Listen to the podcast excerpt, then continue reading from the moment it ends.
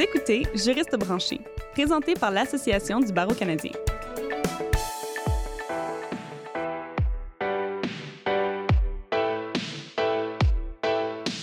Bonjour et bienvenue à Juriste branché. Je suis votre animatrice, Catherine Provost.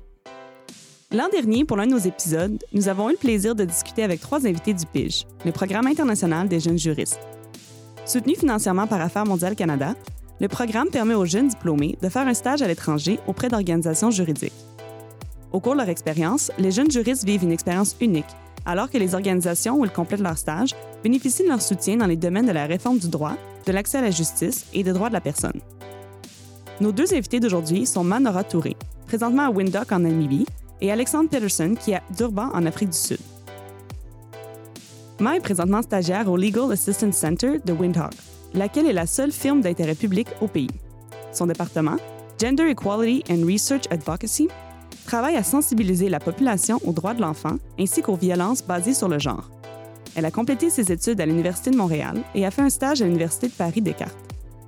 Ma a obtenu son diplôme en droit en août 2019 et a décidé de participer au programme international des jeunes juristes après sa graduation. Elle compte passer l'examen du barreau du Québec cette année et effectuer son stage professionnel à Montréal. Bonjour Ma, bienvenue à Juriste branché. Bonjour. Donc, pour commencer, euh, est-ce que tu pourrais nous dire un peu comment tu as entendu parler du programme international des jeunes juristes? En fait, euh, moi, j'en ai entendu parler à travers euh, Balaminata, qui est un peu la, responsable du développement des affaires à l'Université de Montréal. Et puis, euh, à chaque semaine environ, elle nous envoie toutes sortes d'offres de stage et d'emploi. Puis, c'est à ce moment-là que j'ai cliqué sur la page du barreau canadien que je suis tombée sur le programme. Et une fois que tu as fait ton application, est-ce que tu avais des attentes quant au jumelage? en fait, pourquoi est-ce que tu as choisi la Namibie? Donc, ma situation était un peu particulière parce que j'ai pas choisi la Namibie, mais euh, j'ai décidé d'y aller tout de même. Moi, ce qui m'intéressait le plus, c'était l'Afrique du Sud parce que, bien évidemment, c'est le pays qui est le plus connu euh, dans le sud de l'Afrique. Donc, pour être honnête, je connaissais rien du tout par rapport à la Namibie. Euh, j'avais entendu le nom, mais côté histoire, culture, même au niveau du système juridique, j'étais complètement dans le néant. Donc, c'est sûr que au niveau de mes attentes, j'ai eu peu de temps pour m'en faire parce que euh, j'ai reçu mon jumelage au niveau du, mois de juillet, je pense. Puis, je, partais fin septembre. Donc, euh, je suis arrivée vraiment avec très peu de connaissances sur le pays. Oui, très peu de temps pour te préparer aussi. Exactement. Donc, euh, le processus, tout se passe très rapidement. Euh, moi, j'ai appliqué la dernière journée. Donc, j'ai attendu la date limite pour envoyer ma, ma candidature. Puis, j'ai été appelée euh, pour les entrevues. Puis, le temps justement d'avoir un jumelage. Ça fait en sorte qu'on a deux, trois mois à peine pour, pour organiser le départ. Puis, surtout pour annoncer à toutes ses amies et sa famille qu'on quitte pour six mois. Donc, ouais, c'est un processus qui est, qui est assez stressant, je dirais il faut être assez flexible et euh, adaptable quand, on, quand on se met dans ce processus-là, en fait. Exactement. Donc, euh, moi, j'avais décidé euh, de prendre une année sabbatique après avoir terminé mon bac en droit. Donc, je, je savais plus ou moins ce qui m'attendait pour la prochaine année. J'avais plusieurs options qui s'offraient à moi. Mais comme tu as dit, il faut être très flexible. Et en appliquant dans ce programme, en fait, tu sais aucunement euh, où est-ce que tu vas te retrouver dans les six prochains mois parce que euh, tu es sélectionné avant de savoir dans quel pays tu vas effectuer ton mhm. stage. Donc, euh, c'est sûr que ça, ça peut être stressant parce que tu peux te retrouver en Europe comme tu peux te retrouver en Asie ou bien dans le sud de l'Afrique. Moi, j'étais ouverte à n'importe quelle destination. Je savais que, que peu importe où j'allais être placée, j'allais pouvoir tirer de l'expérience de ce stage.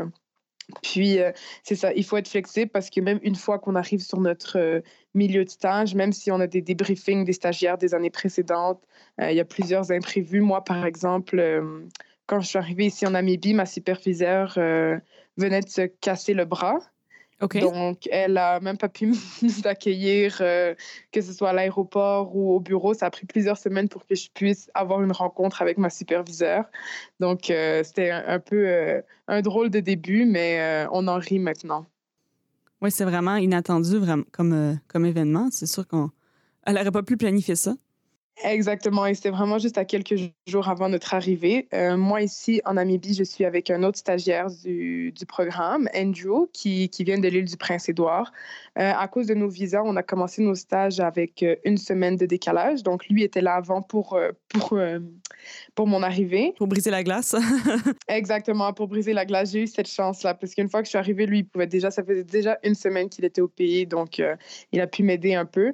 Mais euh, non, c'est ça, notre superviseur, ça a pris un peu de temps. Heureusement, on pouvait communiquer par courriel, euh, évidemment. Puis on a rencontré, pardon, euh, le reste de l'équipe. Et si on parle euh, du travail en soi, tu as déjà complété quelques semaines de stage. Est-ce que tu pourrais nous parler de- du travail? Donc, est-ce que tu as la chance de travailler sur des dossiers que tu verrais nécessairement pas au Canada? Oui, en fait, euh, donc moi, je travaille au, euh, au Legal Assistance Center, qui est une firme d'intérêt public, en fait, la seule firme euh, d'intérêt public au pays. Puis, euh, elle a été créée un peu avant l'indépendance. Donc, la Namibie était euh, sous l'apartheid, c'était une colonie de l'Afrique du Sud.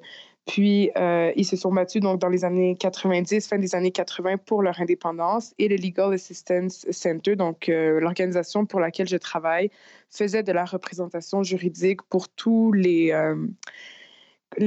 non pas les prisonniers politiques, mais pour toutes les personnes qui étaient repressées par, par le régime. Mhm. Puis, euh, je suis par contre dans le département de Gender Equality and euh, Research Advocacy, Gender Research, pardon, and Advocacy. Donc, nous, ce qu'on fait, c'est plus euh, du droit de la famille, on fait tout ce qui est gender-based violence, droit des enfants, droit de la femme, droit des minorités sexuelles. Je ne fais pas de représentation politique, donc on fait plutôt de la défense des droits. Mhm. Et on fait aussi euh, beaucoup de, de sensibilisation et d'éducation populaire. Donc, dans ce programme-là, j'ai la chance d'avoir une superviseure qui est aussi très proche euh, des ministres de la Justice. Et ce qui fait en sorte qu'on assiste à beaucoup de, j'ai le nom en anglais, pardon, de legal drafting session. Oui. Donc, on, on, on fait des propositions de loi, dans le fond. Donc ça, c'est une chose que je pourrais faire au Canada, mais que j'ai jamais eu la chance de faire jusqu'à présent. Donc ici, étant donné que c'est un petit pays, que l'ONG euh, est existante depuis de nombreuses années, ça fait en sorte qu'on peut travailler de très près avec le ministre de la Justice et que pratiquement tous les dossiers sur lesquels on travaille ou les propositions de loi qu'on fait ou les, les recherches aussi, les rapports qu'on produit vont être lus par euh, le, le- le ministère de la Justice. Mhm. Donc, ça fait en sorte qu'on a une relation très privilégiée euh, de ce côté-ci. Oui, on s'attendrait pas à ce que tu puisses travailler sur des dossiers d'aussi près au Canada en début de carrière comme ça. Exactement. Donc, c'est vraiment une chance inouïe. Ça fait en sorte aussi que euh, à chaque fois qu'il y a une loi qui sort ici au pays, en fait, il y a très peu de lois qui sont sorties l'année Mhm. dernière, seulement deux nouvelles lois, mais euh, on a la chance de les réviser et de proposer des, euh, des amendements. Mhm. Donc, en ce moment, justement, je travaille sur un dossier de une soumission d'amendement sur par rapport au Child Protection Act qui est sorti en 2015 et on peut voir directement que que le dossier va être lu. Mais c'est les efforts que je fais par rapport à ce rapport-là vont porter fruit parce que ça a porté fruit dans les années précédentes aussi. Donc, euh, c'est ce que j'apprécie. Donc, tu vois vraiment que ta contribution a un impact direct? Oui, exactement, parce que ça m'est arrivé de, mais, tant qu'à faire un- une comparaison, je vais comparer, mais ça m'est arrivé de travailler dans des, euh, dans des organismes sociaux, des ONG, parfois euh, au Canada et à Montréal, et j'avais ce sentiment que tout le travail qu'on faisait, ça se rendait rarement jusqu'au Parlement et que ça prenait, vu que justement, une question de nombre aussi de, de la population. Oui. Parfois, on peut mener une lutte, puis pour que ça se rende jusqu'aux parlementaires, ça prend beaucoup d'efforts, beaucoup de publicité, beaucoup de manifestations. Donc, euh, parfois, la, la montagne peut semer longue à gravir. Puis parfois, ça peut être décourageant aussi parce Mhm. qu'il y a des organismes, je sais, qui luttent pendant des années et des années pour des choses qui vont rarement se retrouver euh, dans les projets de loi. Alors qu'ici, étant donné que la c'est un des pays avec la plus faible densité de population, seulement 2,5 millions d'habitants, ça fait en sorte que les gens peuvent se faire entendre très rapidement par, euh, par le ministère et par le gouvernement. Et si on compare les dossiers un peu, donc euh, la violence basée sur le genre existe partout, mais est-ce que tu vois des différences euh, évidentes entre les dossiers que tu couvres en Namibie et ceux que tu aurais potentiellement vus au Canada? Je pense qu'ici, ils en parlent vraiment plus qu'au Canada, ce qui peut être surprenant à cause de tous les préjugés et les stéréotypes qu'on peut avoir sur les pays du Sud. La discussion s'est rendue presque un buzzword. Donc, euh, c'est beaucoup d'ONG internationales travaillent ici, beaucoup d'organisations de, font toutes sortes de démarches pour lutter justement contre les, les violences basées sur le genre. Donc, j'ai l'impression qu'ici, juste, justement, l'acronyme GBV est connu par tout le monde. Alors qu'à Montréal, mais qu'à Montréal ou au Canada, plutôt, j'ai l'impression que, mm-hmm. que les gens en parlent moins. Il y a eu encore beaucoup de débats à savoir si, par exemple, la culture du viol existe ou non. Euh, j'ai l'impression que, qu'au niveau de l'information et de la sensibilisation, ici, euh, en Namibie, ils sont beaucoup plus avancés. Par contre, les cas qu'on couvre sont beaucoup plus violents. Donc, euh, chaque semaine, dans, les, dans le journal, on va entendre des meurtres, des féminicides, euh, des femmes qui se font battre par leur, euh, par leur mari, beaucoup de violences aussi qui sont faites envers les enfants. Donc, c'est sûr que les cas sont, sont, sont, très, très violents. Donc, est-ce que tu crois qu'au Canada, c'est que les cas sont moins violents, donc on en parle moins, ou c'est qu'on on en parle tellement pas qu'on n'entend même pas parler des cas violents? Hum, je pense qu'il peut y avoir une corrélation avec le niveau de violence et le fait que ça choque plus les gens et ça fait aussi en sorte que les médias rapportent les nouvelles parce que, je veux dire, si c'est simplement une, chicane qui a éclaté dans un couple euh, un mardi soir, je pense que peu de médias vont être intéressés mm-hmm. à le couvrir. Donc, c'est sûr que les médias aussi ont un rôle par rapport à ça et le, plus le niveau de gravité est élevé, plus, bien sûr, les médias vont être intéressés. Mais je pense aussi que euh, c'est encore un lien avec la, la, densité du pays, le fait que ce soit un, plus petit pays et qu'il y ait beaucoup d'organisations qui en ont fait un peu leur gagne-pain. Donc, c'est un peu le côté pervers de ce genre de, de, de problématiques. Je sais qu'il y a beaucoup, beaucoup de d'organisations qui reçoivent des fonds parce qu'ils travaillent sur ce genre de projet, mais ça fait en sorte justement qu'il y a beaucoup de couverture c'est vraiment, c'est vraiment, c'est dommage de savoir qu'il y a des cas aussi euh, violents où tu travailles, mais en même temps, j'imagine que c'est une expérience pour toi que tu vas pouvoir ramener dans tes prochaines, euh, dans tes prochains postes. Oui, oui, exactement. Donc, c'est, euh, je ne sais pas encore, par contre, si je vais vouloir travailler en droit de la famille ou en droit criminel. Euh, je me pose beaucoup de questions, mais c'est sûr que c'est une bonne expérience. Personnellement, je fais aucune représentation juridique, comme j'ai dit. Donc, les cas euh, que je traite, c'est des cas qui, qui, sont terminés en général, mm-hmm. donc soit des décisions de, de, tribunaux qui ont été faites ou bien des rapports sur lesquels je travaille. Mais euh, c'est aussi intéressant de voir comment cette violence qui est exercée sur les femmes est due à plusieurs autres facteurs sociaux. Donc, c'est sûr, c'est un très jeune pays, seulement 30 ans d'existence. Donc, une bonne partie de la population ici a vécu sous les années d'apartheid, qui était un régime ultra violent. Donc, pour plusieurs personnes, c'est c'est justement cette violence politique qui s'est transmise dans la manière dont ils éduquent leurs enfants, dont mm-hmm. ils traitent les femmes. Euh, c'est aussi de la violence qui est exercée sur les hommes. Donc, on voit euh, ces, ces dynamiques-là, c'est quelque chose que j'ai pas nécessairement pu expérimenter au Canada, mais euh, on voit comment ça a un impact justement sur les familles et sur les, les enfants surtout. Et avant ton retour au Canada, aurais-tu des objectifs précis à rencontrer pour ton stage? Est-ce que tu as toi-même des, des attentes, euh, des dossiers sur lesquels tu voudrais travailler?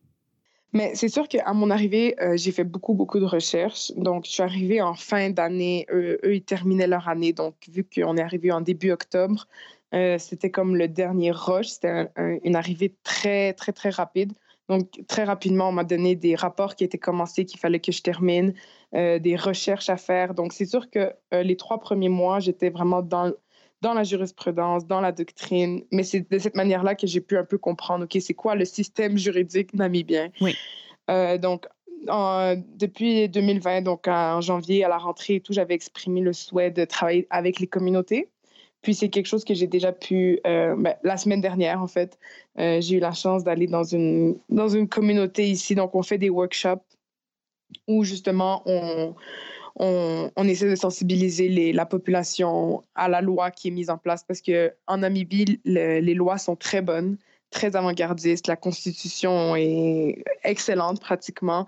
Euh, même les lois justement pour combattre la violence domestique, pour combattre le, harcèlement sont très bonnes. C'est juste qu'elles sont peu implémentées mm-hmm. euh, et euh, enforced dans les communautés. Enforcées, donc. Tu as un travail un peu de sensibilisation aussi.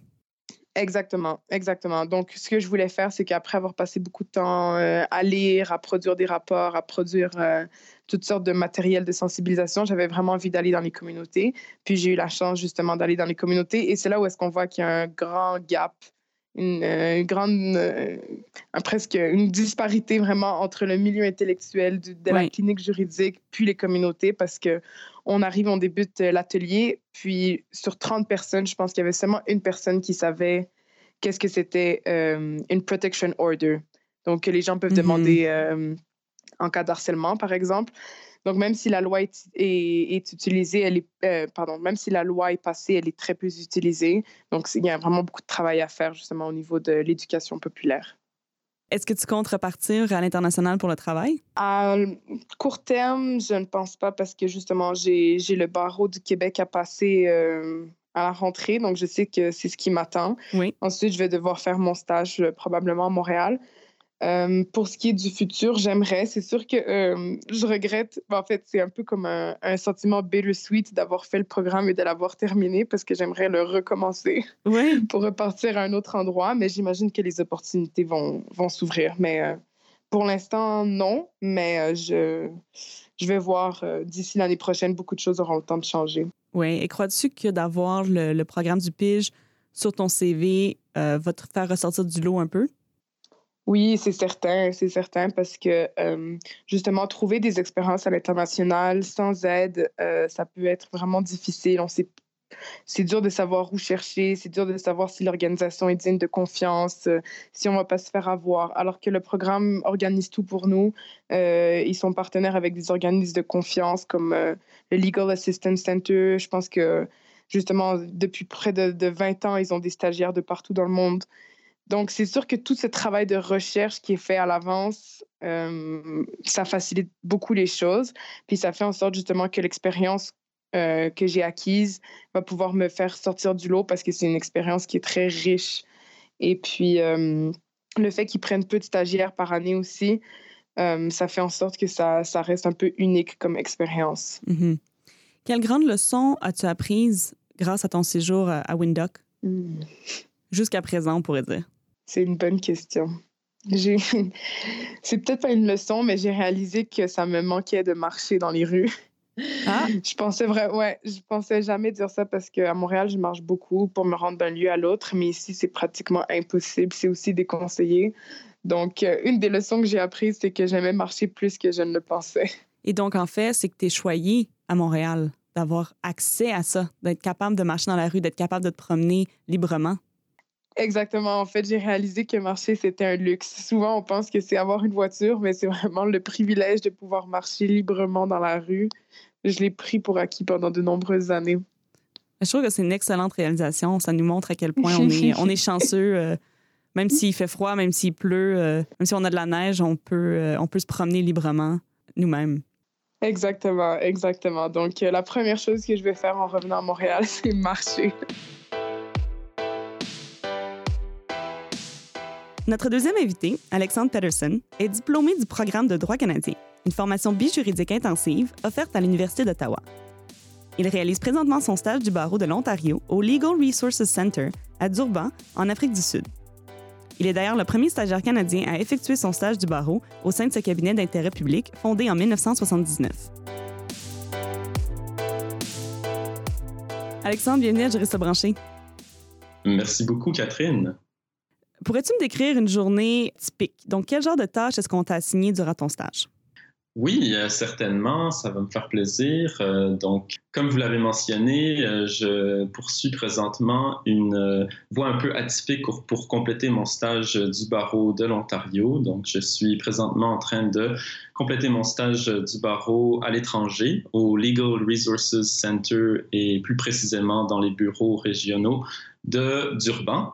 Donc, le LRC est un cabinet d'avocats d'intérêt public dont la vocation consiste euh, à assurer la pleine réalisation des droits garantis par la Constitution sud-africaine, ce qui peut vous donner euh, un aperçu du genre euh, de dossier qu'on prend. En ce moment, nos orientations stratégiques, ce sont les réclamations territoriales et tout ce qui concerne l'éducation. Donc, euh, je vous dirais que les tâches qui m'ont été assignées jusqu'à présent ont été très variées. L'expérience que j'acquiers présentement est très, très enrichissante. En gros, euh, j'arrive au bureau, puis ça arrive souvent comme aujourd'hui, là, on a des urgences. Euh, ça arrive qu'il faut courir à la cour supérieure pour aller faire certifier des documents. Ça nous arrive d'avoir à imprimer un paquet de documents aussi, puis ensuite les servir, devoir aller au bureau du procureur euh, de la couronne. Ou, euh, ça implique, on passe quand même pas mal de temps sur la route aussi. il faut faire des allers-retours entre Durban et Peter Maritzburg parce qu'ils ont une cour supérieure là-bas aussi. Je vous dirais que ça, c'est très varié. J'ai été amené à offrir des ateliers. Je prépare d'autres ateliers aussi qui seront que, nous allons offrir dans les environs de Durban. Il y a aussi euh, tout euh, l'aspect euh, donc du recouvrement des dépens qui m'a été assigné. Ça, c'est une tâche très importante aussi qui nous permet d'avoir une entrée de capital, puis de payer les, factures. puis c'est ça, dans, le domaine des, des ONG, je veux dire, c'est quand même un aspect primordial. Et c'est ça. C'est assez impressionnant qu'il ait donné ça à un stagiaire. Voilà, donc euh, c'est vraiment comme le rôle de candidate attorney, donc de stagiaire, euh, qui, qui, qui, est très intéressant ici euh, en Afrique du Sud. C'est très différent, je vous dirais. puis le contexte dans lequel j'effectue mon stage aussi. Vous dites que c'est, vous, êtes, vous dites que c'est différent. Mm-hmm. en quoi est-ce que le travail est similaire et différent de ce que vous avez fait jusqu'à maintenant au Canada? je vous dirais qu'au niveau des similitudes, ce serait surtout par rapport à la jurisprudence. Donc, euh, le cabinet où je travaille en ce moment, le Legal Resources Center, utilise beaucoup de jurisprudence canadienne pour s'inspirer euh, et aussi pour prendre des décisions exécutives, à savoir si ils vont euh, porter une affaire en appel et s'ils ils vont, en gros, décider de poursuivre les procédures pour essayer de, de, contester une décision qui a été ou une ordonnance qui a été rendue par un tribunal ou une cour. Donc, euh, à ce niveau-là, je vous dirais que ma connaissance de la jurisprudence canadienne a pu être mise à profit et ça a été euh, à bon escient, en ce sens que l'organisation où je travaille a pu justement bénéficier de cette, euh, de cette connaissance-là que je porte. Puis euh, sinon, les différences, bon, le load shedding, c'est une grosse différence. Euh, je ne sais pas si vous avez déjà entendu parler de cela. Pouvez-vous donner un peu, expliquer un peu c'est quoi, oui? Oui, donc c'est comme tout le monde en parle ici, mais pour comprendre en quoi consistent les load shedding, il faut savoir qu'est-ce comme. Euh, une entreprise publique sud-africaine fournit 95% d'électricité en Afrique du Sud. Et pour ce faire, l'entreprise utilise encore pour l'essentiel euh, des centrales à charbon, souvent mal entretenues. Donc, euh, l'entreprise croule présentement sous les dettes et puis ils peinent vraiment à maintenir leur niveau de production. Donc, ils vont devoir procéder à des délestages et euh, ça arrive euh, quand même assez fréquemment. Euh, c'est pas nécessairement à toutes les semaines que ça arrive. Donc là, depuis 2018, c'est ça, il y a comme différents niveaux de load shedding. Niveau 1, 2, 3, ça va jusqu'à 7. En ce moment, on est au niveau 4. Puis, c'est ça, c'est des coupures de, de courant récurrentes. Et ça signifie que là, en ce moment, vu qu'on est au niveau 4, on a 4 heures de délestage et l'heure à laquelle ces délestages arrivent varie selon le quartier et la ville. Donc la durée des coupures de courant varie aussi selon la ville. Puis hier, par exemple, pendant qu'on avait une panne d'électricité au travail, on a profité de la situation euh, pour aller à la Cour supérieure, puis certifier, déposer des documents juridiques qu'on avait préparés. Et c'est ça, vu que ça varie en fonction des quartiers, il y avait de l'électricité à ce moment-là à la mhm. cour supérieure. Donc, euh, on doit quand même euh, préparer notre journée, puis arranger notre horaire en fonction de cela. Puis, ça a un gros impact sur notre productivité aussi en bout de ligne, parce qu'on ne peut pas faire euh, tout le travail qui nous est assigné, par exemple avec les ordinateurs ou la recherche, lorsqu'il y a des pannes de courant.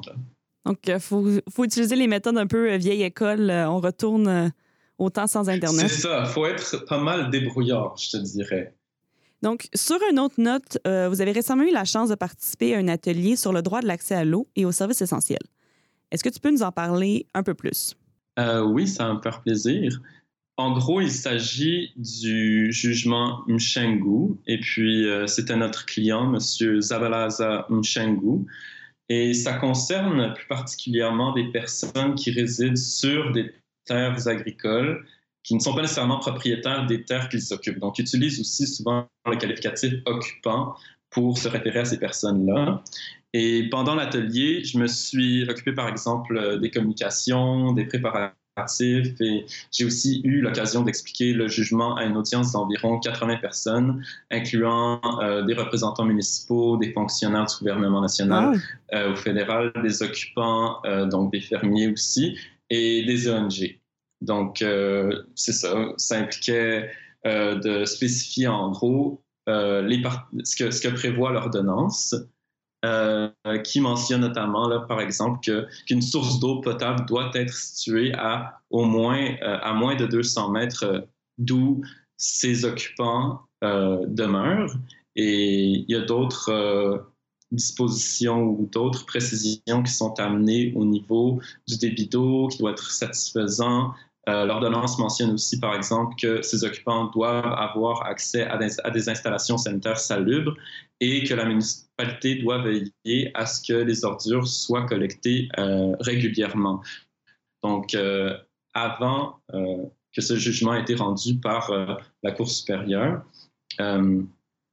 il y avait une confusion à savoir à qui, revenait la tâche d'assurer la fourniture de ces services essentiels. Et on a pu clarifier cette confusion. Et là, maintenant, il n'y a plus de doute à savoir que ce sont réellement les municipalités et non pas les fermiers qui sont tenus de fournir ces services-là. Donc, vous avez vraiment la chance de travailler sur une variété de dossiers, autant des jugements que des, un peu de la paperasse, on pourrait dire. Oui, c'est ça. Puis, au niveau des réclamations territoriales, ce n'est pas nécessairement un domaine de pratique avec lequel on est particulièrement familier au Canada. Euh, évidemment, il y, a tout, il y a toute la branche du droit des Autochtones, du droit autochtone euh, qui touche à certains aspects de, des réclamations territoriales pour lesquelles euh, luttent les peuples autochtones du Canada.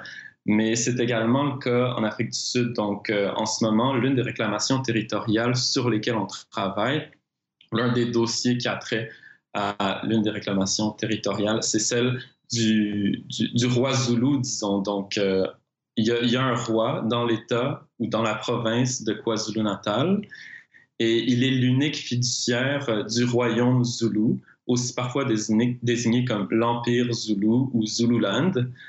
Donc, ce royaume est en quelque sorte le résidu du Bantustan KwaZulu, qui a été créé durant l'époque de l'apartheid euh, durant les années 1970. Donc, l'ensemble du territoire que contrôlait la, législature du, Bantustan, qui était le terme euh, employé pour euh, se référer aux législatures d'alors, a été mise en fiducie et le roi Zulu est l'unique fiduciaire de cette fiducie-là. Donc, il est supposé administrer sa fiducie au bénéfice de la population qui réside sur ce territoire-là.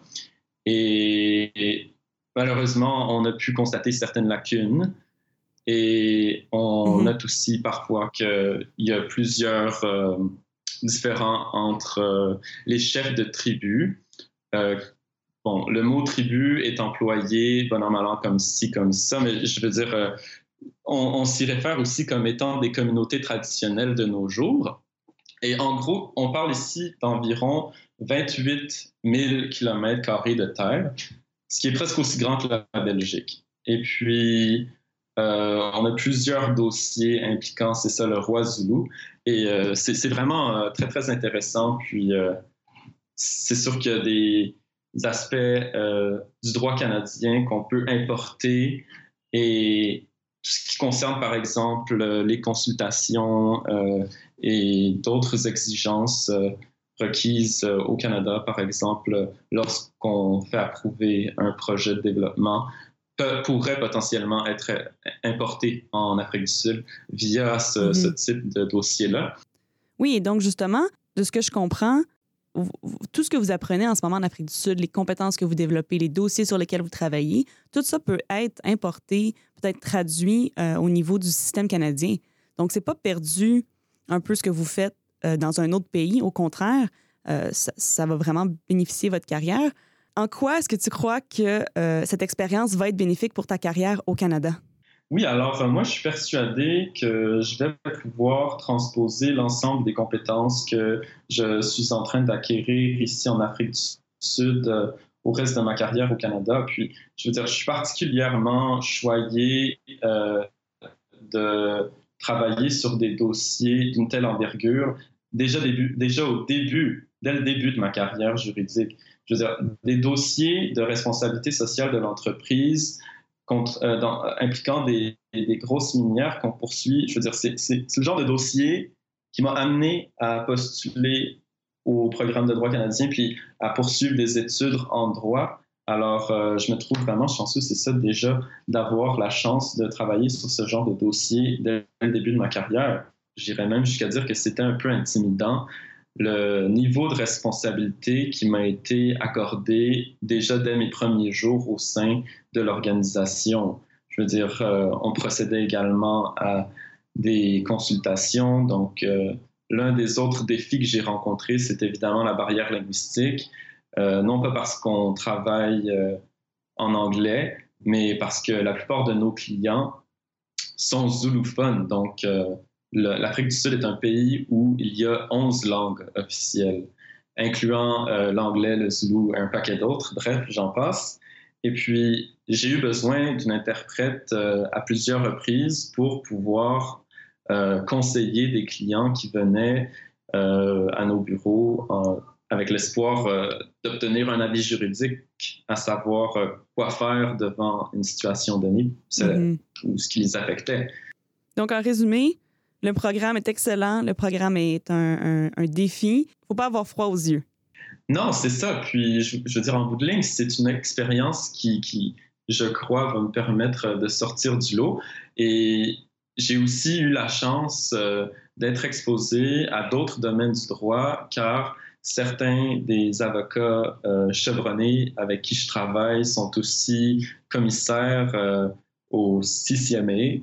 Donc, euh, c'est un organisme où ils procèdent aux règlements différents en droit du travail. Donc, j'ai pu assister à plusieurs séances de médiation et d'arbitrage en droit du travail également.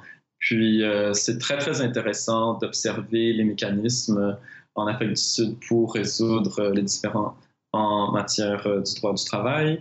Et c'est très varié, c'est ça. Donc, vous me demandiez au début à quoi ressemble ma journée euh, typique, mais c'est très, c'est trop varié pour que je puisse vous donner un exemple concret parce que un jour, euh, c'est ça, je vais aller passer la journée au CCME, puis je vais en apprendre davantage à propos du droit du travail. Puis une autre journée, je vais être en train de courir à la Cour supérieure pour aller certifier d'autres documents. d'autres journées, je vais faire de la, recherche. Mm-hmm. Puis euh, d'autres journées, ça va être des consultations avec des clients, puis de fournir des avis juridiques. Donc, ça fait, des journées très excitantes, très, euh, très remplies. Ah, c'est certain, c'est certain. Puis, c'est pas comme si le travail manquait non plus. C'est des journées très chargées. Je dirais que le rythme de travail, quelquefois, effréné même. En bout de ligne, c'est vraiment très, très stimulant le fait de participer à ce programme-là. Puis, effectivement, si vous songez à effectuer votre stage du barreau à l'international, je vous recommanderais absolument de participer au programme international des jeunes juristes parce que ce que, j'ai pu constater, c'est qu'on fait pas nécessairement la promotion du, programme international des jeunes juristes comme étant une option pour compléter son stage du barreau, mais moi, à la fin de mes études, c'est ça, j'ai pris l'initiative d'envoyer ma candidature et puis d'être très clair par rapport à mes intentions, que j'avais l'intention de faire mon stage du barreau. Et c'est pour cette raison-là aussi que j'ai été amené à choisir un organisme à but non lucratif où je savais qu'il allait y avoir des praticiens mm-hmm. et parce qu'il y a plusieurs autres options qui sont plutôt euh, axées sur le développement où on, travaille plutôt en, euh, au sein d'organisations internationales. Alors, euh, moi, après avoir compris un peu comment fonctionnait le processus d'admission, c'est ça, je me suis dit, pourquoi pas euh, tenter ma chance pour aller faire mon stage du barreau à l'international. Et euh, j'étais très, j'étais particulièrement ravi justement d'avoir cette opportunité-là parce que je crois être même le premier le stagiaire canadien à compléter son stage du barreau de l'Ontario euh, à l'étranger au sein de cet organisme. On m'a confirmé qu'au Legal Resources Center, le LRC, c'était la première fois qu'il recevait un stagiaire pour faire son, barreau, son, son, stage du barreau. Hein. Donc, c'est intéressant de savoir euh, et que nos auditeurs euh, puissent l'apprendre, qu'ils peuvent faire leur stage à l'international. Donc, merci Alexandre de nous avoir fait part de ton expérience. Euh, je te souhaite toute la chance, toute la, chance possible dans tes projets futurs et euh, une excellente soirée. Merci bien. Merci beaucoup à Ma et Alexandre de leur participation à ce balado et d'avoir pris le temps de nous parler de leur expérience avec le PIGE. À nos auditeurs, j'espère que vous êtes encore plus intéressés à appliquer au programme et à faire le tour du monde en tant que juriste. Si vous voulez en savoir encore plus sur le programme, je vous invite à écouter notre premier épisode sur le sujet, intitulé Juriste nomade, et à cliquer sur le lien dans la description de l'épisode l'ABC accepte les applications jusqu'au 30 avril 2020. N'hésitez pas à partager cet épisode sur vos réseaux sociaux et à nous suivre sur Twitter à commercial nouvelle barre de soulignement ABC. Pour plus de trucs et conseils, abonnez-vous à Juriste branché sur Apple Podcasts, Stitcher et Google Play. Vous y trouverez également notre balado en anglais, The Every Lawyer. Restez à l'affût pour les prochains épisodes. À la prochaine!